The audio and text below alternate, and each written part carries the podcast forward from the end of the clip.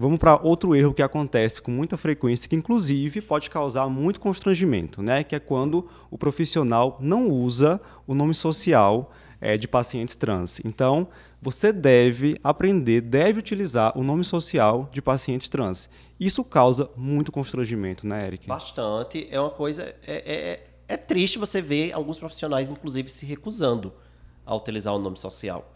Né? É, por que eu vou me recusar? A gente tem que partir, partir dessa reflexão. O que, é que muda na minha vida? Está me agredindo em quê? Se aquela pessoa diz que, embora o registro seja é, é, Maria, mas o seu nome com a qual se identifica é Pedro. Qual é o problema de eu chamar de Pedro? Né? A única coisa que eu vou estar tá fazendo é ajudando aquela pessoa a se sentir acolhida, se sentir bem né? no, no meu ambulatório, no meu consultório.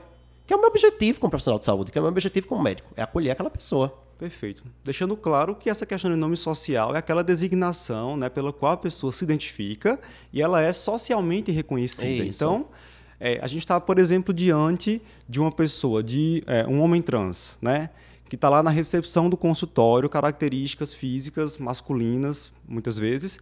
A gente vai lá e chama esse paciente pelo seu nome civil, é, um nome Joana. Geralmente, Joana, relacionado a indivíduos do gênero feminino, né? Isso o constrangimento que vai é causar. Não é só ao paciente que está sendo chamado, né? E aos outros, a, a, as outras pessoas que estão lá esperando para ser atendidos, outros pacientes. Vai gerar um constrangimento muito grande. Qual é a dificuldade de chamar pelo nome social? Né? E uma coisa que vale a pena lembrar, Ícaro, é que no SUS, por exemplo, existe uma lei né, que determina que a pessoa trans tem direito de ser chamado pelo nome social. É lei isso no SUS, né? Então eu não posso me recusar. E isso não é só é, eu tô falando do SUS, não estou falando só do ambulatório do médico, não. Todos os setores do hospital, no hospital público, por exemplo, têm a obrigação de se referir àquele indivíduo pelo seu nome social. E é importante esclarecer também que não é preciso ter, ter, ter ocorrido a correção do nome legalmente nos documentos, não. Aquela pessoa pode ainda não ter passado por esse processo, mas chegou e disse: o meu nome social é tal. Então, todo serviço prontuário deve ser registrado com o nome social, né? os exames devem sair com o nome social. Né? A gente ainda tem muito essa dificuldade é, do, de uso do nome social, porque eu estou falando que é uma lei do SUS. Né? Então, quando é serviço particular, por exemplo, exame, né? o paciente chega para mim no consultório, como já ocorreu, várias vezes, na verdade, né? Tem um nome social, é tratado, tem todo o respeito pelo nome social, mas aí na hora de pedir o exame, o paciente tem que dizer, olha, infelizmente vai ter que botar meu nome de registro aí no exame, porque o plano de saúde não aceita. Então, Sim, a gente ainda tem um caminho a percorrer, né? Para isso também, os serviços particulares se adequarem a essa questão desse respeito. A gente consegue ver, às vezes, nos prontuários, né, o nome social em destaque, como a gente vai chamar aquela pessoa, e o nome civil ali, menorzinho, que acaba é, sendo. É, alguns, alguns serviços públicos trazem assim. O que eu acho que, que pode gerar até confusão, sabia?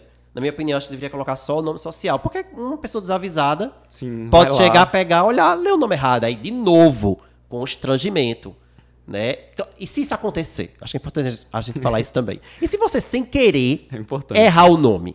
O mundo acabou, o mundo caiu, ai meu Deus. Não, calma. Primeira coisa é pedir desculpa. Sim. Né? A maioria dos pacientes vão entender. Olha, desculpe, o nome aqui eu, eu li na hora errado, colocaram errado, eu me atrapalhei na hora, mas eu estou vendo aqui que o seu nome é tal e que você prefere ser chamado por esse nome. Né? Outra coisa que acontece também é que, principalmente naqueles indivíduos que chegam pela primeira vez sem nunca ter passado pela, pelo processo de, de, de, hormonização e que ainda chegam, às vezes, vestindo a roupa do gênero de nascimento, né? Chega para você e você fica na hora, meu Deus, né? Eu já sei que é trans, mas é homem trans, é mulher trans, é não binário, qual é o nome? Eu vou chamar esse nome, eu não vou chamar. O que é que você deve fazer? Você deve perguntar. Como é que eu devo chamar você? Qual o seu nome? Ah, meu nome de registro é tal. E o seu nome social também é esse? Ou você tem algum nome social? Eu já fiz isso várias vezes, já perguntei, já tive paciente que me disse: Não, eu não escolhi ainda. Né, quando é a primeira consulta, pode ser que aquele paciente não tenha escolhido ainda o nome social, eu estou escolhendo. Ou outros já me disseram: Não, eu estou aguardando as mudanças corporais para poder me sentir à vontade de dar um nome de acordo com minha identidade. Né, de ter um nome como tal. Então, eu já, eu já tive paciente que diz, eu já sei qual é, mas nem minha família sabe. Porque eu estou esperando as mudanças para eu me sentir à vontade de me vestir de acordo com minha identidade e de dizer meu nome de acordo com minha identidade.